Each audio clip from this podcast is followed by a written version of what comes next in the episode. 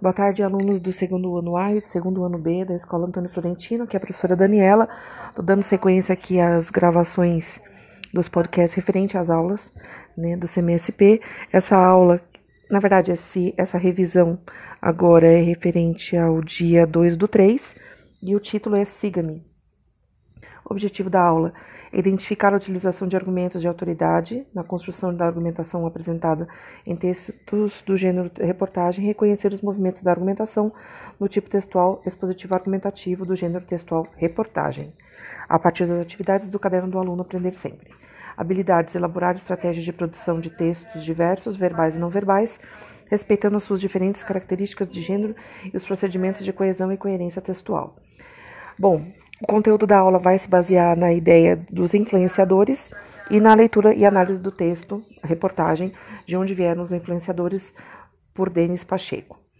As atividades são referentes às aulas 3 e 4, estão disponíveis no caderno do aluno ou pelo QR Code que é disponibilizado para vocês também durante a aula, ou se vocês não tiverem acesso é, agora essa imagem, vocês podem procurar também no repositório que está no site do CMSP.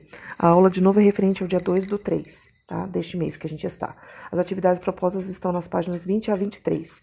Algumas participações de web no, no chat aqui, né? É, daí a gente não vai entrar em, em pauta, porque vocês já fizeram essa participação.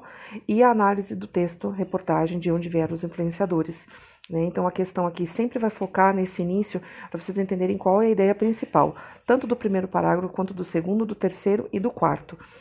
Quando vocês entendem a ideia principal, que é a tese, né, e o quinto parágrafo também, fica mais fácil você perceber que tese que é defendida no texto, que ponto de vista que é defendido no texto.